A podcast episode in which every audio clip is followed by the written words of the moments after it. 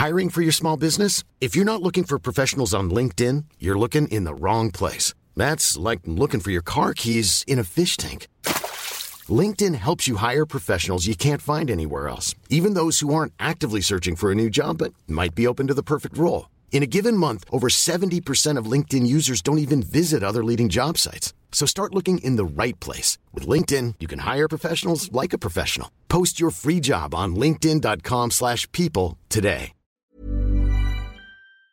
Bonjour à toutes et à tous, bienvenue dans le podcast La Soeur. Bonjour Big Rusty, comment ça va Ça va super, salut Alors aujourd'hui, on s'intéresse à une multitude de choses, de Kevin, il y a un petit peu tout, mais aussi, grosse annonce, les nouveaux savons Onae sont sortis. Ça, ça a commencé très très très très fort.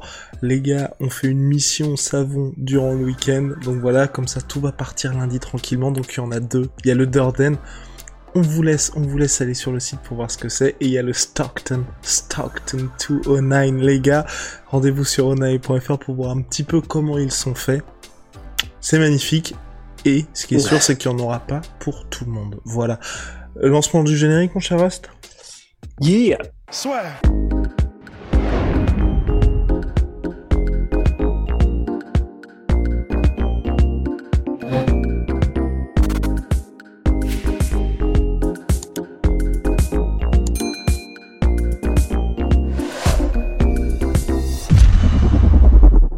Parle de quoi, pour commencer?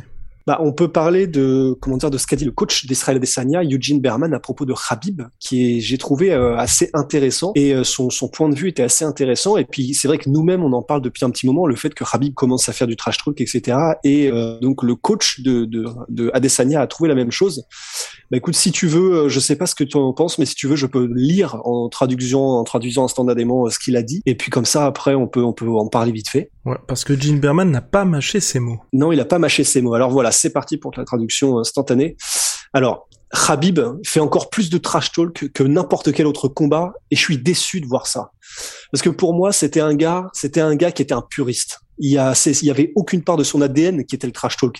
Et maintenant, tu le vois parler mal des combattants et Marachev fait la même chose.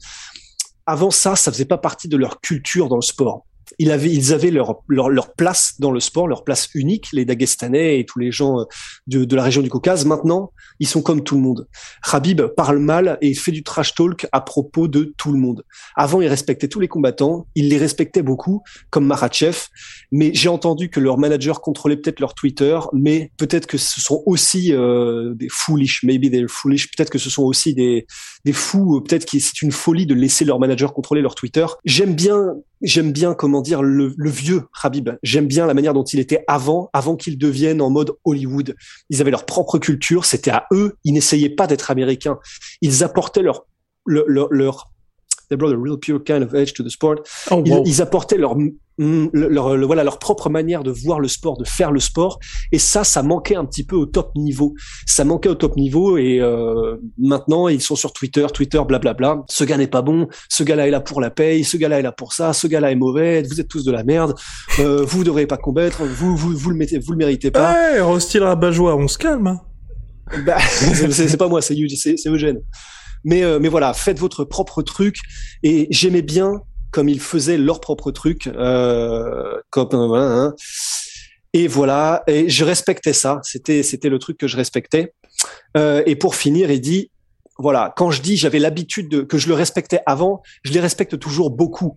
Il, il- vraiment il insiste, je les respecte toujours beaucoup. Mais la chose que je respectais le plus la, la chose que je respectais le plus à propos d'eux, de gars, des gars comme Habib, c'est que c'était des puristes. Tout ce qu'ils venaient, tout ce qu'ils faisaient, c'était venir combattre. Ils s'inquiétaient pas des médias, ils s'inquiétaient pas de quoi que ce soit d'autre. Ils venaient juste, ils faisaient leur job, c'était combattre. Bon après il y a un autre paragraphe, mais vous avez saisi, euh, vous avez saisi l'idée. Et c'est assez intéressant. Bah, ça fait un petit peu écho effectivement à ce qu'on trouvait nous aussi, qui était que ça, ça, ça c'était étonnant de voir Khabib faire du trash talk à propos de tous les autres combattants. C'est donc que ça n'est euh, et puis même dans vos commentaires, on le voyait bien euh, que, que vous le trouviez aussi. Donc c'est assez intéressant. Voilà, il, ça, il semble y avoir de plus en plus de voix qui le notifient, qui, qui le qui le qui le notent. Et, et pour le truc euh, de, de Ali Abdelaziz, le manager de, de qui contrôle son Twitter, c'est effectivement une rumeur qui circule beaucoup, comme quoi il le fait à propos de pas mal de ses combattants Ali Abdelaziz. Et donc euh, bon bah aucune preuve, on n'en sait rien du tout, mais c'est vrai qu'il y a eu des messages qui parfois on avait l'impression sortaient de nulle part et la, la rumeur voudrait que ce soit le manager de le manager de Habib. Mais euh, mais voilà, c'était la première news, c'était cette déception du coach d'Israël Adesanya qui euh, bah voilà hein, pour si jamais les, gens ne le connaissent pas, c'est quelqu'un de très renommé et respecté dans le dans le game. Hein. C'est donc euh, il a c'est lui qui a développé Israël Adesanya, c'est lui qui a développé euh, et qui les a amenés au plus haut niveau. Euh, Adesanya, Dan Hooker, Kaikara France, euh, Volkanovski aussi. Brad même Riddle. si, euh, il est euh, Brad Riddle, voilà. Donc euh, donc voilà, très intéressant. C'était la première news. Et la deuxième, Mais après, enfin, c'est- une news, mais c'est quand même, ça, ça montre aussi que aussi bien du côté des fans que du fight game, les gens notent une différence de la part de Habib en termes de comportement. La deuxième qui fait écho finalement à cette euh, masterclass une de plus de Rust euh, seul face à la caméra pour annoncer le, le départ de Kevin Lee de l'UFC. C'est Oui, Kevin ah. Lee qui est assez amer par rapport à ce départ. Et c'est vrai que là, on, c'est pas surprenant parce qu'il y a pas mal de combattants qui en ont parlé par le passé, mais il a appris, on va dire, son départ d'une manière qui, c'est vrai, a peut-être manqué un peu d'élégance. En fait, je, je sais pas trop comment je me situe par rapport à ça, parce qu'en gros, alors, pour vous donner les faits d'abord, effectivement, c'est Kevin Lee qui a dit que il avait reçu la, le- le- le- la nouvelle, comme quoi il était viré de l'UFC par un mail de la part de l'équipe, euh, en gros, euh, de l'équipe de relations avec les combattants de l'UFC. Et qui n'a pas reçu, il a, c'est ni Dana White, ni Hunter Campbell, ni qui que ce soit qui lui, qui l'a appelé directement pour lui dire, il a reçu ce mail, un petit peu effectivement peut-être sans visage, mais euh, en fait, je sais pas trop comment je me situe par rapport à ça parce que bon, ma première pensée, ça a été de me dire, bah ouais, mais c'est compliqué. Enfin, c'est dans le sens, c'est vrai qu'ils ont. Je sais que ça va être bizarre ce que je vais dire, mais ils ont peut-être autre chose à faire en fait, Dana White et Hunter Campbell, et peut-être qu'ils n'ont pas une relation suffisamment proche avec Kevin Lee pour l'appeler, lui dire directement. Donc, euh, je- ma première réaction, ça a été de me dire peut-être que c'est effectivement, bah, ça doit faire super mal, quoi. Enfin, d'apprendre ton départ par un par un par un mail, euh, c'est c'est clair que c'est nul. Ça aurait été effectivement bien un appel par n'importe qui, mais au moins un appel pour lui donner les raisons, ça c'est vrai. Mais pour ce qui est de, parce que Kevin Lee disait, bah, je m'attendais à ce que voilà, à ce que soit Dana White, soit Hunter Campbell m'appelle. Là, je sais pas pour toi, mais je me dis, je, je enfin, ça ils vont, ils vont pas l'appeler Kevin Lee, tu vois. Enfin, je pense que Dana White, euh, il appelle euh, Connor, il appelle Ronda Rousey, il appelle euh, à la limite quand il y a un gros problème, peut-être John Jones. Bon non, parce que John Jones, il se parle plus, mais d'autres combattants. Mais euh, ça me faisait bizarre de me dire qu'il fallait que Kevin Lee estimait qu'il fallait que ce soit une des têtes de l'UFC qui l'appelle. Euh, donc ça c'était mon premier truc. Après c'est vrai effectivement, euh, Kevin Lee dit qu'il a réussi à trouver le numéro de Hunter Campbell et que du coup il, finalement il a appelé pour avoir des explications. Et euh, bon Kevin Lee dit que Hunter Campbell fed him some bullshit, donc lui a raconté des conneries et des machins. Donc voilà, on en est là, on en est à ce que Kevin Lee, ben un petit peu amer et Kevin Lee donc dans le MMA Hour de Ariel Helwani qui, qui, qui poursuivait en disant bah, de toute façon c'est pas grave et il a dit un truc moi ça m'a plutôt fait peur parce qu'en fait euh, déjà il a dit plusieurs trucs alors il a ouais parce qu'en fait il a dit plusieurs trucs qui sont qui se contredisaient un petit peu dans, dans son interview. Euh, en gros il commence l'interview en disant euh, bah, la raison pour laquelle je voulais qu'on m'appelle c'est que moi je fais ça pour le respect. Je fais ça parce que quand tu es un combattant UFC tu as le respect qui va avec. Là euh, ben, quand je serai plus à l'UFC ben, j'y serai plus. Je me suis mouillé pour le, le, le, la compagnie et c'est vrai. Il s'est mouillé pour la compagnie c'est clair. Je crois que c'était un short notice par exemple contre Tony Ferguson et tout ça. Donc c'est vrai il, a fait les sacrifices. Et donc il disait voilà, euh, je fais pas ça pour l'argent, je me bats pour le respect l'UFC. Et euh, littéralement cinq minutes plus tard, il dit euh, enfin bon, moi ce que je suis, c'est un prize fighter et euh, donc je combats pour l'argent et donc je veux devenir millionnaire pour leur montrer que dans l'année qui arrive. Et c'est pas que l'un ou l'autre des trucs euh, soit gênante, c'est juste qu'il y a une contradiction qui, qui m'a semblé étrange. Peut-être que c'est ma lecture du truc qui déconne. Mais euh, et, et- et voilà. Et pour finir dessus, euh, moi c'est ça qui m'a gêné, c'est lorsqu'il a dit effectivement bah de toute façon, maintenant que je suis sorti de l'UFC, j'ai plein de propositions. Apparemment, il y a Thriller, Thriller Triad qui l'a contacté et il disait maintenant je vais euh, prendre l'année pro là les, les, les 12 mois qui arrivent, je vais devenir millionnaire pour leur montrer ce qu'ils ont loupé à l'UFC. Et ça, ce genre de discours, moi, ça me fait un peu peur parce que que sa motivation première maintenant ce soit du ressentiment et qu'il soit en mode euh, maintenant je vais devenir millionnaire pour leur montrer, je sais pas si c'est la meilleure manière de d'aborder la suite de sa carrière. Tu vois, ça, ça m'a pas l'air d'être la bonne raison motivation. Je partage ton avis, mais c'est vrai que mine de rien, pour Kevin, il faut pas oublier qu'il reste jeune.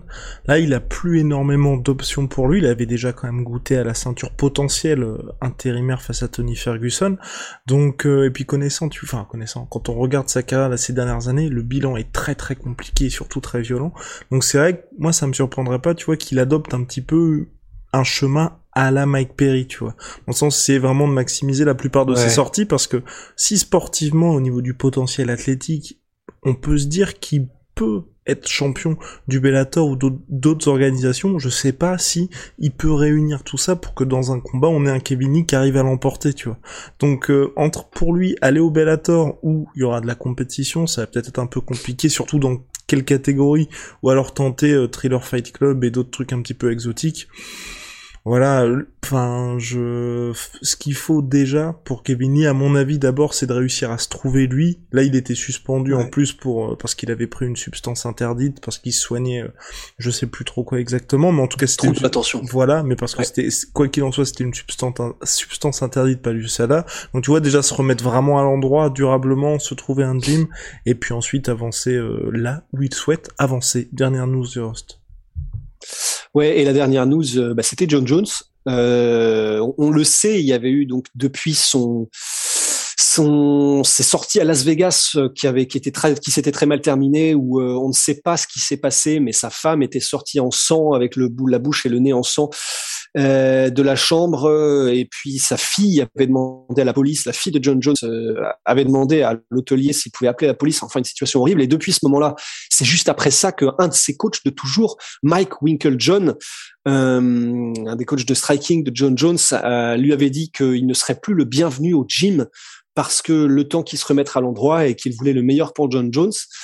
Et euh, bah, donc là, il y a quelques heures, John Jones a, a fait une sortie à propos de ça parce qu'apparemment, alors donc le tweet de John Jones dit euh, Coach Wink va sur la télévision nationale et dit au monde entier qu'il veut le meilleur pour moi. Et puis euh, derrière les rideaux, il harcèle les, autres coachs euh, pour parce qu'ils continuent de travailler avec moi. Quel misérable bâtard, un miserable bastard. Je sais pas comment ça. Ouais, parce que le. Bah, bref. Mais ben voilà. Donc en fait, c'est John Jones qui on, va être honnête, on n'en sait rien à part ce que dit John Jones de cette situation. Donc là, c'est que des hypothèses sur ce qui se passe.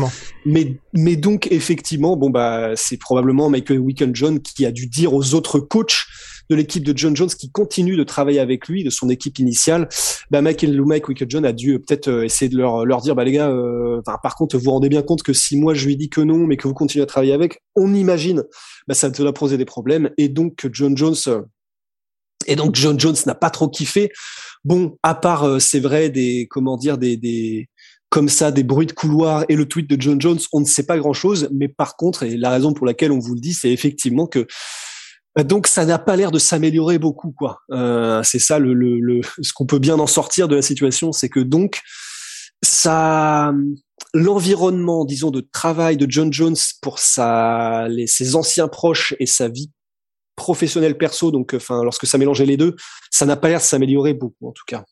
À suivre donc pour John Jones qui s'entraîne désormais du côté de Fight Ready avec Henri Cerudo. Big shout out pour My Sweet Pea, My Sweet Protein, moins 38% sur tout My Protein avec le code la sueur, ou même plus, je crois que c'était jusqu'à moins 70% avec les sols, et 20% supplémentaire quoi qu'il aille avec le code la sueur, puis Venom sponsor de l'UFC, sponsor de la sueur, see ya Big Rusty. See ya.